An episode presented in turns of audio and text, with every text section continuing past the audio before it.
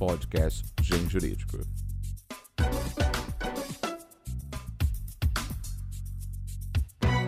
Olá, ouvintes do Mundo Jurídico. Meu nome é Daniela Oliveira e eu sou editora do Grupo Gen, editora forense. Estamos aqui hoje para mais um podcast do Gen Jurídico. Temos a honra de receber para o bate-papo mensal o professor João Carlos Souto, especialista em direito constitucional norte-americano pela University of Delaware, Harvard Law School e Thomas Jefferson School of Law, mestre e doutorando em direito público.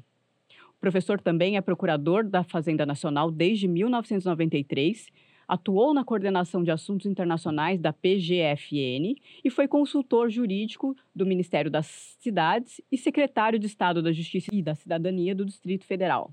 O professor Souto vai falar um pouco sobre os recentes eventos envolvendo os Estados Unidos, em especial o processo de impeachment do presidente Trump.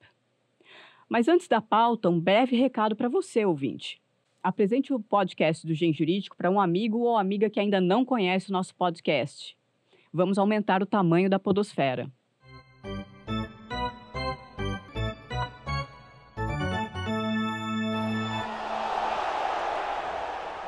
Professor, nós temos tido tempos agitados aí na política internacional, com um grande envolvimento dos Estados Unidos em várias polêmicas recentes.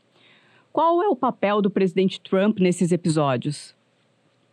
Olha, o presidente Trump é um presidente polêmico por natureza é uma pessoa polêmica, né? Não, mesmo antes de assumir a presidência, é, embora ele nunca tenha exercido nenhum outro cargo público, absolutamente nenhum, foi sempre um empreendedor, né?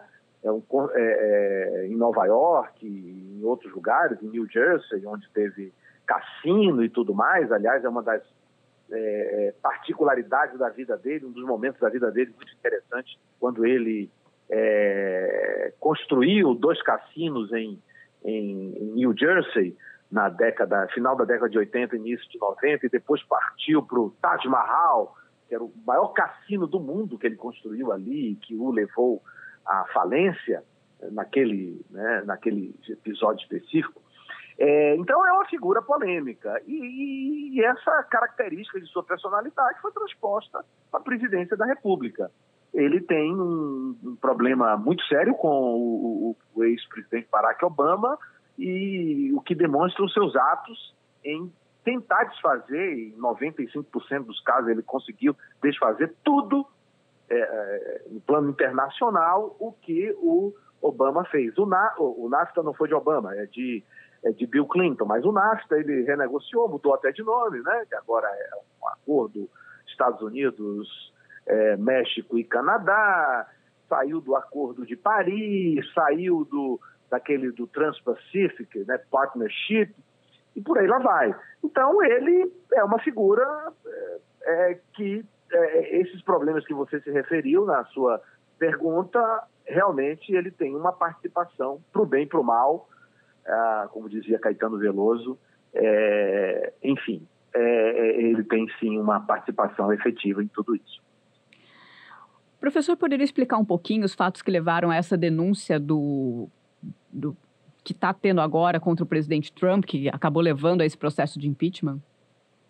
Olha, é, primeiro se cogitou, é, esquecendo um pouquinho desse agora, desse caso agora, mas falando rapidamente do, do, do, do, do procurador especial Robert Mueller, que investigou o suposto, é, a suposta participação, perdão, suposta participação da Rússia na eleição de 2016, eleição que eu vi de perto, passei 15 dias em Nova York é, acompanhando essa eleição pela minha faculdade, né, pela, é, pelo Centro Universitário do Distrito Federal, e aquilo resultou, essa interferência é, resultou nessa investigação, que durou quase dois anos, de um procurador especial, e o resultado dela é, não foi assim o que se esperava, porque o, o Miller, embora seja um, um, um, advogado, um procurador experimentado, foi, foi diretor-geral do FBI no final do governo George Bush Filho e, e também durante Obama, o que demonstra que era um homem apartidário, é, embora ele seja um, um profissional experimentado, não produziu um relatório a contento e ficou uma dúvida se poderia ou não pedir o impeachment ali. Muitos diziam que poderia. A, a presidente da Câmara dos Deputados, Nancy Pelosi, né, Speaker, né, Speaker of the House, né, a, resistiu e isso foi esquecido. Mas, logo em seguida, um tempo depois, aliás, logo em seguida, um tempo depois, é, ante a possibilidade do Joe Biden, que, é, que foi vice-presidente nos oito anos de Barack Obama, é um senador de Delaware, é um estado que também eu conheço. O primeiro curso que eu fiz nos Estados Unidos foi em Delaware, que é um estado pequeno chamado The Corporate State. É, o Joe Biden é um homem que trafega bem, é, digamos assim, em vários aspectos e espectros da política norte-americana. Ele era, é um candidato forte. Hoje, ele, é, desde que se lançou candidato, nas prévias do Partido Democrata, ele está em, em ascensão. É, hoje, disputando, daqui a, a dez dias, teremos as primárias do Iowa, e ele é um dos mais cotados, junto com Bernie Sanders e Elizabeth Warren, a senadora Elizabeth Warren. Bem, mas voltando à sua pergunta, o filho de Joe Biden, Hunter Biden, foi do Conselho é, Fiscal, do Conselho Administrativo, não lembro bem, Fiscal Administrativo, da Burisma. A Burisma é uma empresa de gás da Ucrânia. E os é, republicanos viram nisso aí, já que ele não tinha nenhuma experiência, é, é, uma, nenhuma experiência a, nessa área, viram aí uma perspectiva de encontrar alguma coisa que viesse a ferir é, a, a, campanha e a, a, pessoa de Joe Biden, que, repito, é um candidato forte. É um candidato, lembremos aqui que Hillary Clinton ganhou no voto popular por aproximadamente 3 milhões de votos. Né? Ela, ela perde no, no colégio eleitoral. Então, o Joe Biden ele tem mais tráfego no colégio eleitoral do que o, do que tinha a Hillary Clinton. Então, o, o Trump sabe disso, né?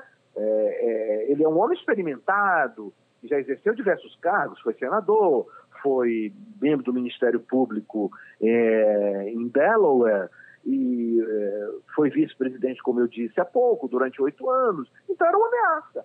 O, o Trump pressionou, quer dizer, de, é, é o que se argue, né? o Trump teria pressionado o presidente Zelensky da Ucrânia para obter né, o que eles chamam de dirty, né, de, de alguma coisa é, é, suja, digamos assim, que viesse a incriminar o filho de, de, de, de Joe Biden, Hunter, e, e, por tabela, atingir a campanha de Joe Biden.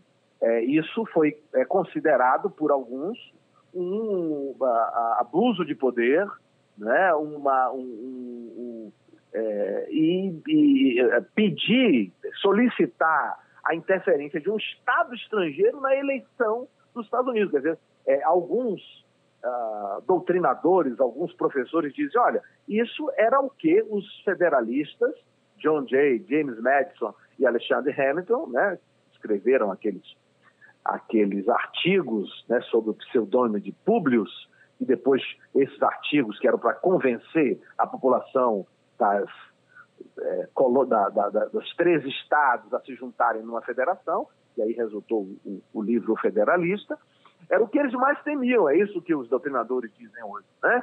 especialmente os, os textos de Hamilton e mais e do Madison também. John Jay escreveu poucos artigos do, do, do Federalista.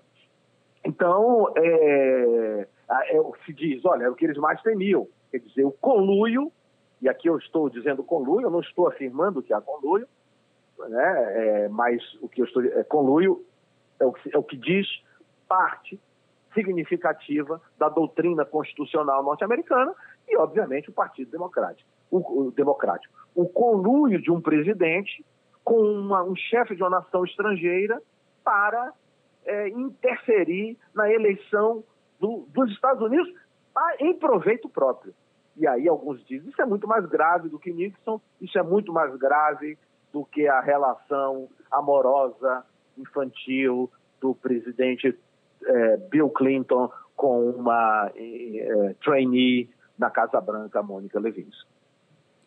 O que se afirma é que, efetivamente, o presidente Trump teria usado o poderio dos Estados Unidos, poderio econômico, poderio militar, para fazer uma pressão em relação à Ucrânia, não é?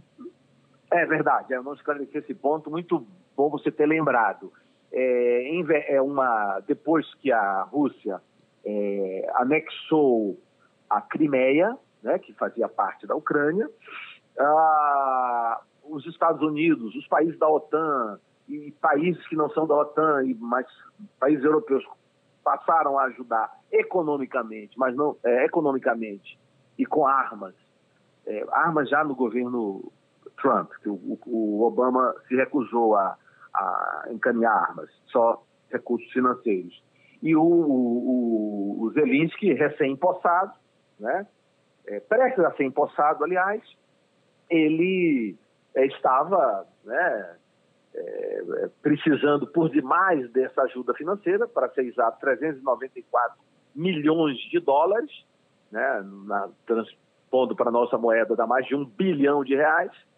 Ah, e uh, o Trump, tudo leva a crer, é, de acordo com o depoimento do Sutherland, que é o, o embaixador americano na União Europeia, que foi um dos apoiadores da campanha de Trump, um homem que não tinha experiência nenhuma é, na diplomacia, mas foi alçado à condição de embaixador. Ele deu depoimento na comissão, é, no comitê judiciário e no comitê de inteligência do, do, da Câmara dos Deputados, é, nesse sentido de que efetivamente teria havido aquilo que os americanos usam muito, a expressão latina quo, que para nós é confusão, mas nos Estados Unidos é, é this for that, né? é uma troca. Né? E isso, é, é, a pressão era justamente essa, quer dizer, reter a ajuda financeira é, em troca de o, a Ucrânia abrir a, a, investigação. Só que o presidente, embora recém-impostado, embora um homem,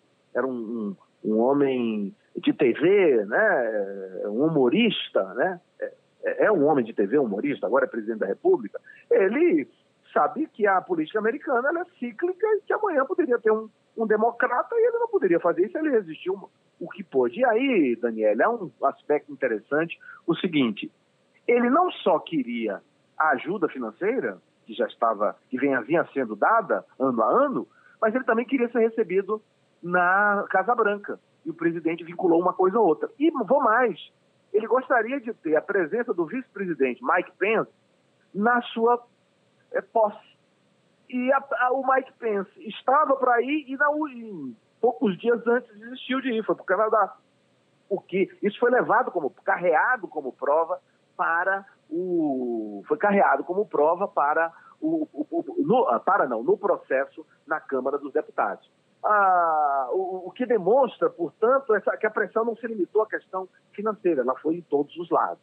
E eu ia esquecendo um detalhe importante: Rudolph Giuliani, Rudy Giuliani, advogado, é, membro do Ministério Público, prefeito de, de Nova York, o homem que revolucionou Nova York, acabou com aquela violência ali no Times Square e tudo mais, no final da década de 80, é, aliás, na, década de 90, perdão, é, Rudolph Giuliani, é, segundo o que consta em alguns documentos, foi algumas vezes à Europa e fez contatos e, e, e tentou influenciar e mandou carta, e, enfim, o, o, presidente ucraniano é, agindo, dizia ele, inclusive por carta documentada, né, é, e, e, por e-mails também, agia em nome do presidente norte-americano, aquilo que a oposição chama, e alguns é, programas chamam de shadow diplomacy, né? É, uma diplomacia de bastidores escuras, né? Enfim, ah, então é, é esse o quadro que levou ao pedido de impeachment, quer dizer, a gravidade da situação reside em solicitar, e aqui eu estou falando em suposição, né? Eu, eu, eu, não conheço, eu não estou diante do processo, eu não posso fazer esse tipo de acusação com relação a um país, a um presidente de um outro país, mas esses são os fatos que estão postos na, na, na, no, no, na Câmara e no Senado.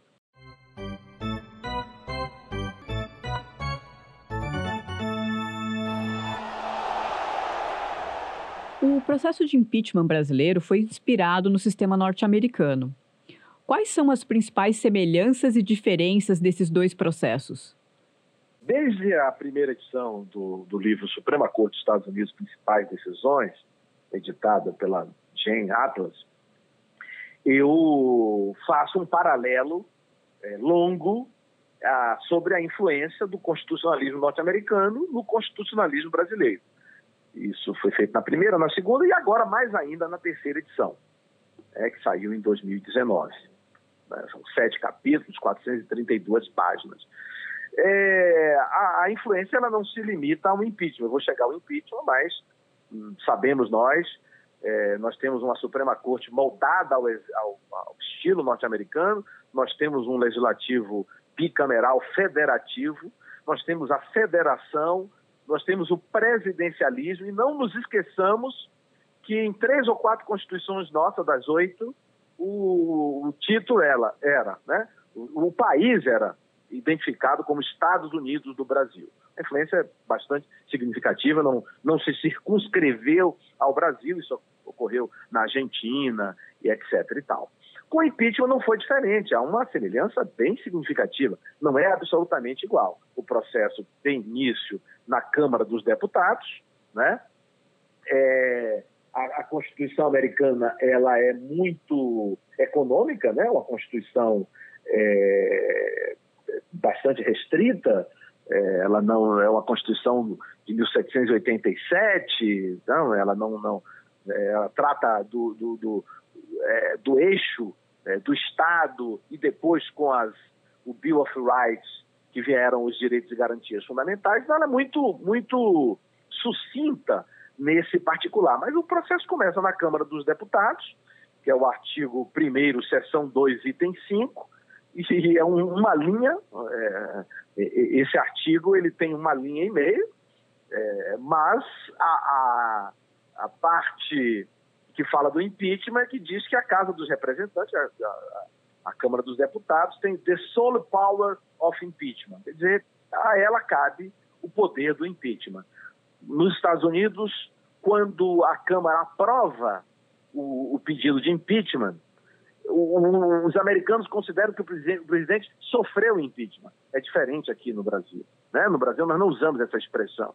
Nós usamos que o, a Câmara autorizou o processo de impeachment. Eles não usam isso lá. Eles não usam autorizar o processo de impeachment. Eles, eles usam que, o, que o, o, presidente da República sofreu impeachment. Ele não foi afastado ainda. Né? O trial, o julgamento, o processo vai ser na, no Senado, né? que, é, uh, que é a seção 3 do artigo 1. Tá? E começa dizendo que o Senado tem o poder, aí fala de solo de novo, né? o poder, é, digamos assim, é, é, único, né? The sole power to try all impeachment, né? O, o poder único, o poder é, é, exclusivo de julgar todos os impeachments. Todos os impeachments aí, porque nós sabemos que não só o presidente sofre impeachment, juiz federal sofre, o presidente da Suprema, o presidente, perdão, membro da Suprema Corte, né, é objeto de impeachment e tal. Eu, inclusive, no, no, na Suprema Corte dos Estados Unidos, principais decisões, falo alguns parágrafos sobre a tentativa de Thomas Jefferson, o terceiro presidente na história dos Estados Unidos, um dos Founder Fathers, né, um dos pais fundadores, é, do impeachment que, por pressão dele, foi aberto contra um membro da Suprema Corte, Samuel Chase, e que por muito pouco ele não, não foi afastado. Membro da Suprema Corte. Né? É uma história muito rica que tem a ver com a, a, o próprio nascimento e desenvolvimento do controle difuso de constitucionalidade das leis, obra de John Marshall no célebre caso Marbury versus Madison de 1803. Então, como ia dizendo, a Câmara autoriza e segue para o Senado. Com um detalhe: nesse do Trump ocorreu algo que nenhum dos outros três impeachments ocorreram. Do Andrew eh, Johnson, em 1868, do Bill Clinton em 1998-99 nenhum dos do, esses dois havia ocorrido isso, foi o fato da presidente da Câmara dos Deputados, Nancy Pelosi, segurar, literalmente segurar, reter o, o processo de impeachment e não encaminhar para o Senado desde dezembro, quase um mês, esperando, não sei se deu quase ou mais de um mês, estou em dúvida agora, é, mas em torno disso, é, segurando o processo porque ela queria que, os, que o, o, o, líder da maioria, o senador Mitch McConnell, é, do Kentucky, republicano do Kentucky, ah, for, é, estabelecesse umas regras mínimas. E ela segurou até agora, remeteu recentemente, segurou durante muito tempo e remeteu só quase um mês depois para o, o, o Senado. Ah, e uma outra diferença, você perguntou entre semelhanças, né? Quando a gente fala de diferenças, a gente fala de, de semelhanças e diferenças também, né? Porque onde há. A, a... Então, o que, que acontece? É, aqui no Brasil, quando o presidente, quando a Câmara autoriza e o processo segue para o Senado, o, e o Senado acolhe, é, aceita, não, não, né, e, e abre o processo de impeachment, aqui no Brasil, o presidente da República é afastado por até 180 dias, né? Até 180 dias. Né? Foi o que aconteceu com é, o presidente Collor, né? O, o, Itamar Franco ficou no poder é, provisoriamente, foi o que aconteceu com o presidente, com a presidente Dilma mais recentemente. Nos Estados Unidos não tem isso, não existe isso, né? O nosso, essa aqui, o nosso é o artigo 86, parágrafo 1 né, inciso 2, suspensão das funções após a instauração do processo pelo Senado. Né? Lá não, lá não tem isso. Outra da diferença, o artigo 52, parágrafo único da Constituição Federal Brasileira, diz que o presidente fica é, condenado pelo impeachment, perde o cargo, né? E fica inabilitado para exercer qualquer função pública durante oito anos, né? É, para exercício de função pública. Embora tenha essa polêmica aí que aconteceu no processo da no, no impeachment da presidente Dilma, não vem o caso aqui analisar. É, lá não tem isso, não tem um prazo, né? A Constituição é, não é específica nesse tempo, nesse, uh, nesse período. O professor mencionou aí na, na, sua resposta que nos Estados Unidos o impeachment ele pode ser aplicado não só ao presidente, mas a outras autoridades também. No Brasil, uhum. É, acontece da mesma forma? Olha, o, no Brasil tem o, os, os, a Constituição é explícita ao estabelecer a possibilidade de o membro do Supremo Tribunal Federal, o ministro do Supremo Tribunal Federal, ser objeto de impeachment. Nós não tivemos nenhum caso na história republicana brasileira, que eu me recorde, nenhum caso. É, tivemos de, é, no governo Floriano Peixoto é, a, a, indicações anuladas pelo Senado. E, entendeu? Mas sim, respondendo a sua pergunta objetivamente, sim, é possível. É, inclusive já ocorreram né, alguns pedidos é, de impeachment de pedidos né, protocolados no Senado, mas que não foram à frente. Né?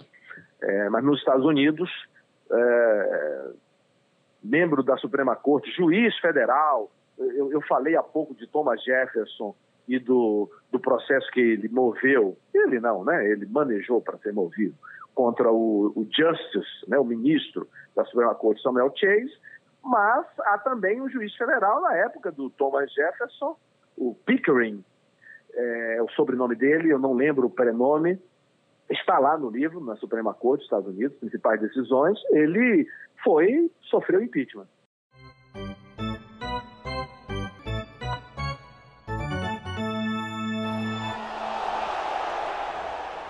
Qual que é a natureza desse processo de impeachment? Ele é um julgamento mais político ou ele é um julgamento mais jurídico? Pois é, esse é o ponto fulcral do processo de impeachment hoje do presidente Clinton, do perdão, do presidente Donald Trump.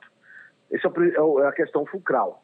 É, no Brasil, é tranquilo, até porque, é, a, a, até porque a, as garantias que o presidente tem, elas não são absolutas, né? No, no, Brasil, a imunidade é parcial, a imunidade penal relativa do presidente da República. Nos Estados Unidos, e, e sabemos, repito, a Constituição ela é por demais sintética, é, isso não ficou muito claro. Né? É, é, óbvio que o julgamento é político. Né? É óbvio que o julgamento é político. Mas no caso do Bill Clinton, por exemplo, ele cometeu, aparentemente, ele cometeu o crime de mentir para uma, uma, um grande júri, que foi, ele disse que nunca tinha tido nenhuma relação é, com a, a, a Mônica Levinsky. Hoje, é, a, a, discussão nos Estados Unidos é o presidente, o presidente uh, Trump não cometeu crime. O, o, Alan Dershowitz, que é professor emérito da Harvard Law School, eu tive a honra de não ser aluno dele porque ele deu algumas palestras para o curso que fizemos em 98. Por sinal, o, o ministro Sérgio Moro, é, fomos colegas lá em 98, né, o PIL, Program Intensive for Lawyers. E o Alan Dershowitz, que é um grande uh, advogado e, como eu disse, professor emérito de Harvard, foi advogado de O.J. Simpson na década de 90, ele é, está no time de Trump para fazer a defesa do, do, do Trump e ele insiste nisso, de que a questão precisa ser é, caracterizada como crime. Agora, o que há de interessante aí, Daniele, é que é, esses dias o, foi reproduzido, reproduziram uma entrevista do Alan Dershowitz na década de 90, dizendo justamente o contrário com relação a, ao processo do Clinton, que não precisava ter, um, ter caracterizada uma questão criminal, bastava a questão política. Né? A, a, a Constituição americana, quando ela fala do impeachment, ela fala que são casos de impeachment traição, suborno, crimes de grande relevância e contravenção, misdemeanor. Né? Isso vem é, da prática inglesa. Né? E, e, e o, o, que os doutrinadores têm dito é que high crimes, é, crimes de, de, de, grande repercussão, tá, teria aí um, um sentido não especificamente é, penal, não só penal, mas alguma coisa de, de, de grande repercussão. De ou, é, alguns dias, há alguns dias, o autor dizia o seguinte: ah, se o presidente da República, o presidente dos Estados Unidos, ele não chama presidente da República, né? Ele chama presidente dos Estados Unidos, não usa essa expressão, né? República, né? Ah, se o presidente dos Estados Unidos devolver o Alasca para a, a, a Rússia, isso não está capitulado em nenhuma lei penal, não é crime. Mas ele não, não é, responderia a uma. Não responderia a um, a um processo, não seria abuso de poder, isso não seria uma, algo grave contra a nação? É mais ou menos nessa linha.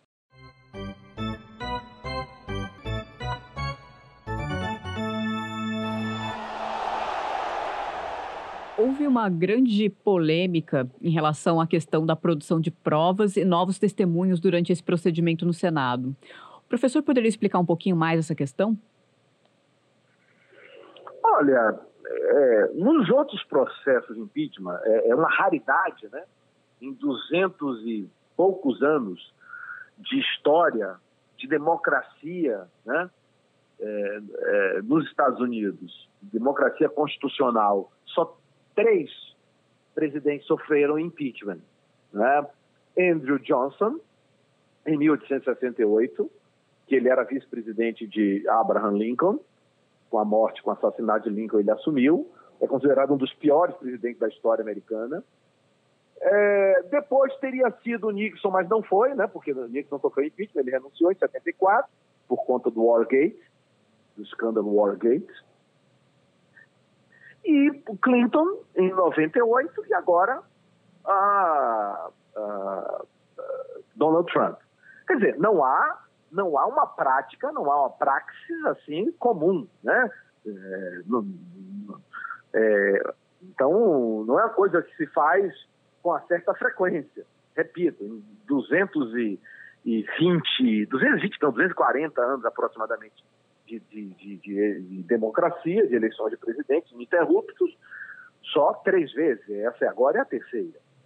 Mas nos, nos processos de impeachment anteriores, houve sim oitiva de testemunhas no Senado. Mas agora, os, os republicanos e, e a, Mônica, a Mônica Levinsky, inclusive, no processo do, do, do, Trump, do, do Clinton, ela depois. Ela depois no hotel, não foi ao Senado, foi gravado, e depois o, o depoimento, não só ela, eu estou citando ela porque a, ela é o pivô de tudo. Né? Embora para o público que nos ouve, é importante lembrar que o Clinton somente respondeu ao impeachment por conta de ter mentido para a justiça. Né? É, o, antes, o, o processo iniciou com uma suspeita de irregularidade na administração Clinton quando ele era governador do Arkansas. Pois bem, é, e, e, acabou é, desembocando nessa situação amorosa. Mas há, há uma resistência do, do Partido é, Republicano em ouvir testemunhas e ainda não se tem uma. É, é muito provável que, que se ouça, porque é uma pressão muito grande. Os democratas não têm maioria, mas eles é, precisam somente de quatro votos para procedimento.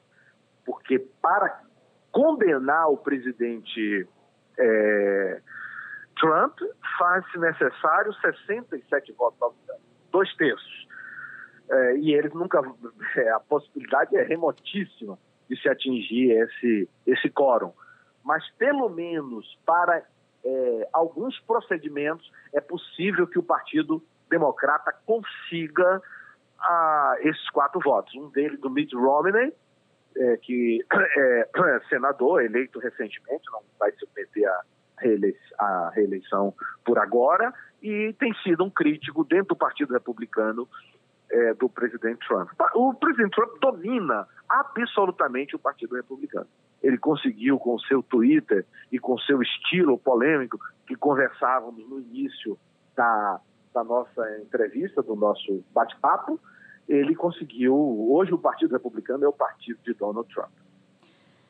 Então, na verdade, no processo de impeachment no Senado, o procedimento ele é determinado a cada instauração de processo.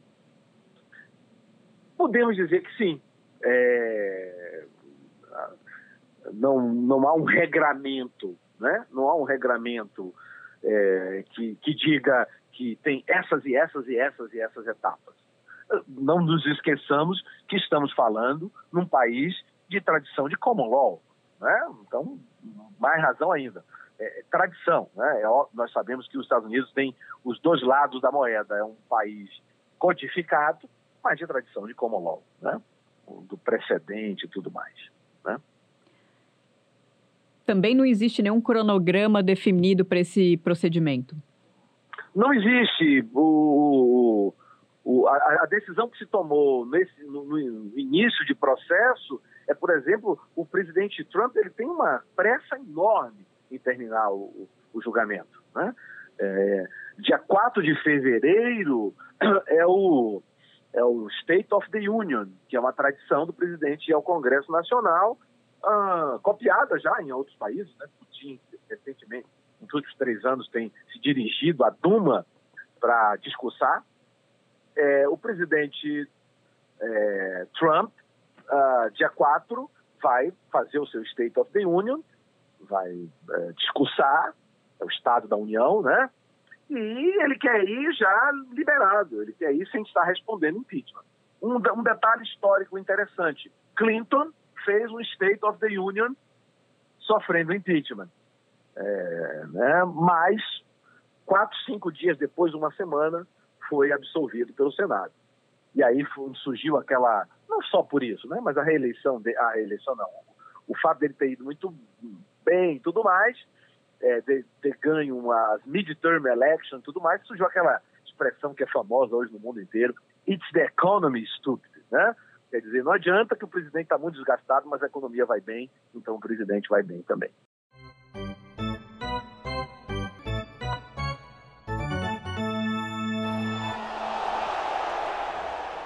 Esse ano a gente tem um diferencial nos Estados Unidos que nós estamos muito próximos aí da campanha eleitoral. Qual que seria o impacto desse processo de impeachment nessa campanha? Você tocou num ponto importantíssimo. É a primeira vez na história dos Estados Unidos que um presidente responde a um processo de impeachment no primeiro mandato. Nenhum. Andrew Johnson não foi, Nixon não iria porque renunciou e Clinton foi no segundo mandato. É o primeiro. Então, é um fato totalmente novo e impacta por demais. E esse é um argumento também que tem desgastado um pouco o Partido Democrata, porque alguns dizem o seguinte: olha, por favor, nós estamos no ano eleitoral, não precisa isso de impeachment, deixa a população julgar. Mas o Partido Democrata, ele responde: não, mas não faz sentido. O cidadão aparentemente procurou interferir na eleição atual, tentando manipulá-la, tentando é, abrir o um processo no exterior para atingir um candidato, não é justo que isso passe incólume. Então, é, o impacto é grande. É, olha, há um desencontro total. Assim, o desencontro que eu digo, por exemplo, a, é, pesquisas de opinião. Ah, o impeachment é, é, ajuda ou prejudica o presidente Trump? Alguns acham que ajuda porque ele está sendo perseguido, entre aspas. Que é melhor deixar para a eleição. Porque impeachment é algo muito grave. Aliás, os federalistas já diziam isso. Né? É, é algo, não é à toa que é uma maioria de dois terços. Né? É algo de extrema importância e não pode ser é, é, ah, colocado em pauta em qualquer situação. Então, é, a, a eleição efetivamente impacta, para o bem e para o mal, impacta o impeachment. Professor mencionou que a gente passou recentemente por um processo de impeachment e que o Brasil sofre muita influência do constitucionalismo americano, é, tanto na formação quanto em vários institutos que ainda hoje são presentes no nosso sistema constitucional. O senhor acha que a gente tem ainda alguma coisa para aprender do processo americano ou o nosso sistema atual já pode ser considerado maduro? Isso falando em processo de impeachment no Brasil. Olha, é, eu quero fazer um breve parêntese. Eu disse, né, é, não é nenhuma novidade, está lá no livro e outros manuais de constitucional da influência norte-americana. É, no, no meu eu falo mais, porque eu falo é, não custa lembrar, é importante lembrar, é a única obra no mercado editorial brasileiro especificamente sobre a Suprema Corte dos Estados Unidos. Bem, feito esse registro dessa grande influência do direito norte-americano, que vem desde do nosso, do, do, do nosso, é, é do nosso amanhecer constitucional, em 1891, com a Constituição Republicana, Constituição dos Estados Unidos do Brasil, Quero lembrar, Daniele, que a reforma do judiciário, que é de 2004, ela incorporou algumas práticas norte-americanas. Eu vou dar um exemplo: a repercussão geral, não é? que guarda semelhança com a discricionariedade da Suprema Corte em aceitar ou não os, os assuntos que eles vão julgar. Né? É, eles decidem né? Então é uma influência. Com relação ao impeachment, é óbvio que nós amadurecemos. É, é, é, a nossa legislação é muito boa em certos aspectos. Né? É, eu, por exemplo, acho a organização judicial brasileira melhor do que a norte-americana. Eu acho o Ministério Público no Brasil a estrutura do Ministério Público no Brasil, a estrutura constitucional do Ministério Público do Brasil, melhor do que a dos Estados Unidos. Com relação ao impeachment especificamente, eu não, não vejo no que é que nós podemos aprender com os americanos nesse particular, a não ser o valor à democracia, o valor ao check and balance, a, a, a, a separação dos poderes. Isso é um valor que os, os americanos foram primeiro, de certo modo, a implementar né, depois do movimento iluminista, os americanos e os ingleses também, mas nós, o, o, os americanos mais ainda, porque a Inglaterra é um sistema parlamentarista em que o judiciário não tem grande poder, não se compara ao poder que o judiciário tem em, aqui no Brasil ou nos Estados Unidos. Né? É, então, a, a, em, em, alguns aspectos, nós avançamos e avançamos bem, avançamos muito bem. Eu citei dois exemplos aí, a estrutura do judiciário aqui e eu estou falando da estrutura do judiciário, não estou falando de, recursos, eu não estou falando de, de, que o processo é mais lento, eu, eu não estou me, me, referindo a isso, né? Mas, sim. Por exemplo, nós temos uma vantagem, nós não temos o, o, o júri civil para causas cíveis, eles ainda, ainda têm, que vem desde o início do país.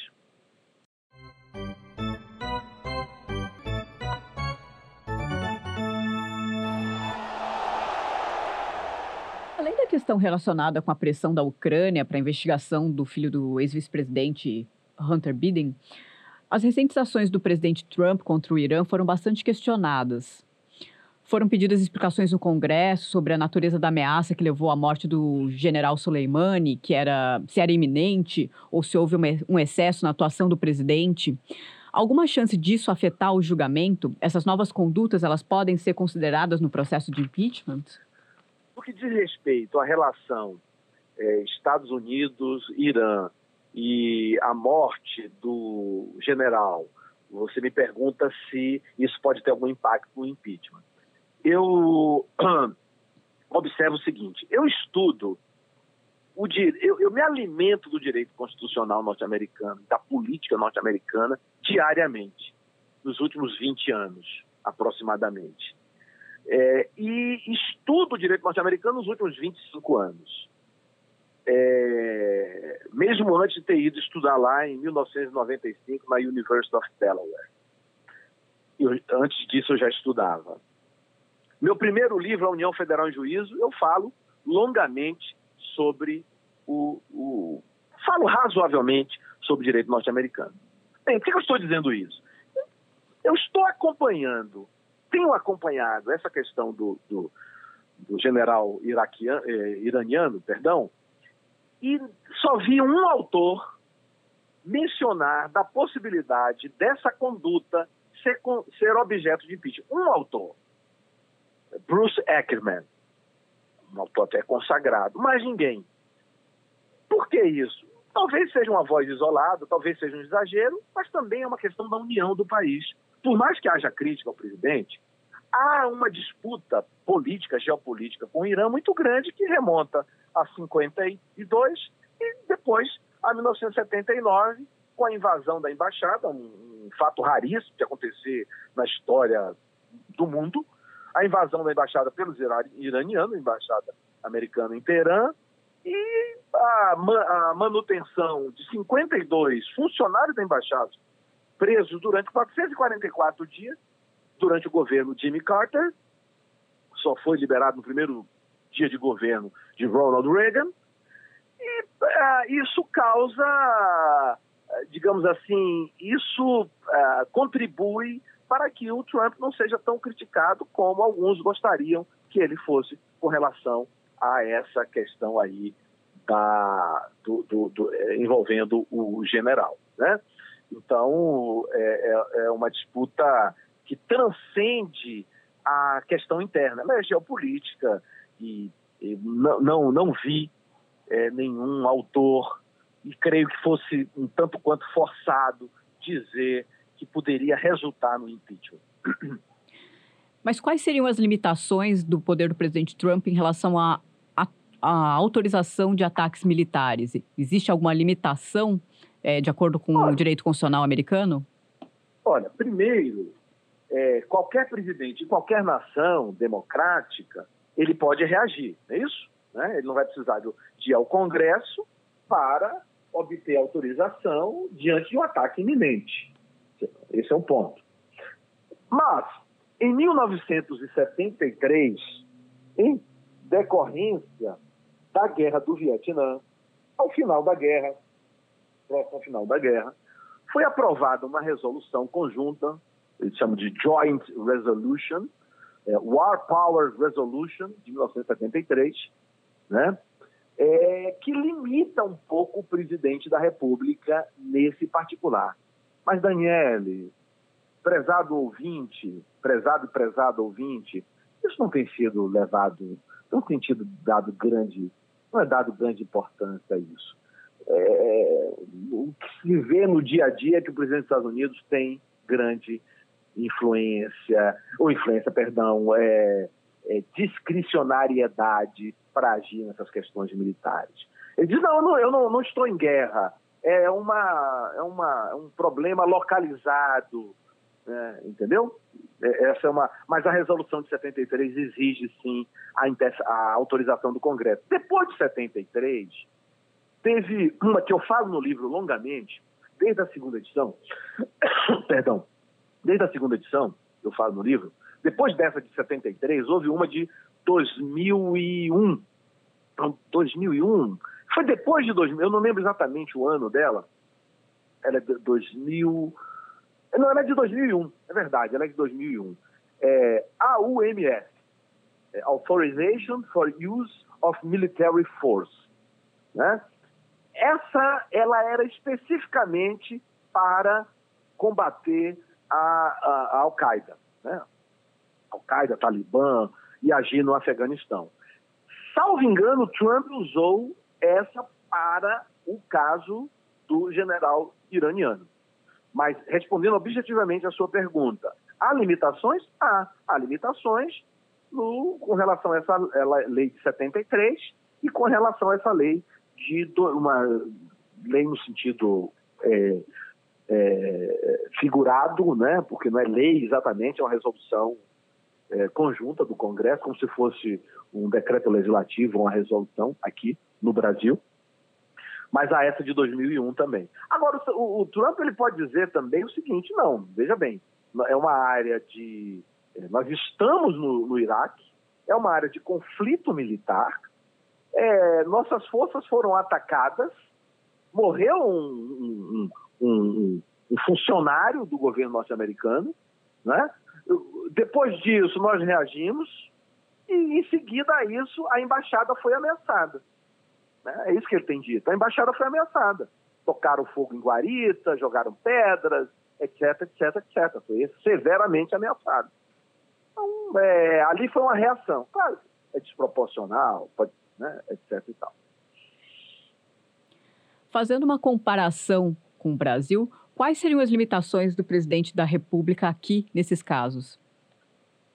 Olha, a, a Constituição trata disso quando ela menciona o estado de defesa e o estado de sítio.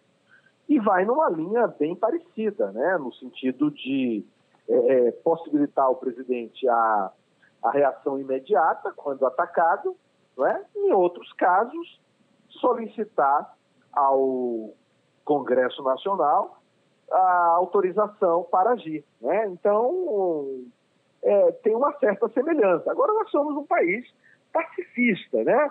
Nós não temos uma tradição de, de atuação externa, de modo que a nossa prática é, é, é muito. muito é, a última vez que o Brasil se envolveu numa guerra, salvo engano, foi a do Paraguai, salvo intervenções na República Dominicana e no Haiti, é, ambas sob mandato da ONU. Professor, muitíssimo obrigada pela participação, por explicar para a gente esse, o processo de impeachment norte-americano, que é tão parecido e ao mesmo tempo tão diferente do nosso. Eu é que agradeço a oportunidade de falar ao público ouvinte da Gen Atlas Forense sobre esses temas tão cruciais, temas de momentos, temas atuais, é, e convido o ouvinte, a ouvinte, a é, ler o livro, a ter mais conhecimento sobre essa democracia que não é perfeita, mas que está de pé há 200 anos, mais de 200 anos, reelegendo presidentes e com o funcionamento dos três poderes, é, numa, não diria perfeito, mas que é um modelo para o mundo e que, ah, é, preferências à parte, eu acho que nós temos que é, elogiar aquilo que merece ser elogiado e reconhecer esse trabalho monumental que vem sendo construído pelo constitucionalismo norte-americano desde 1787. Muito obrigado, é uma honra estar aqui com vocês. Mais uma vez, obrigada. E você, ouvinte, se gostou, não esqueça de indicar o podcast do Gen Jurídico para os amigos. Podcast Gen Jurídico.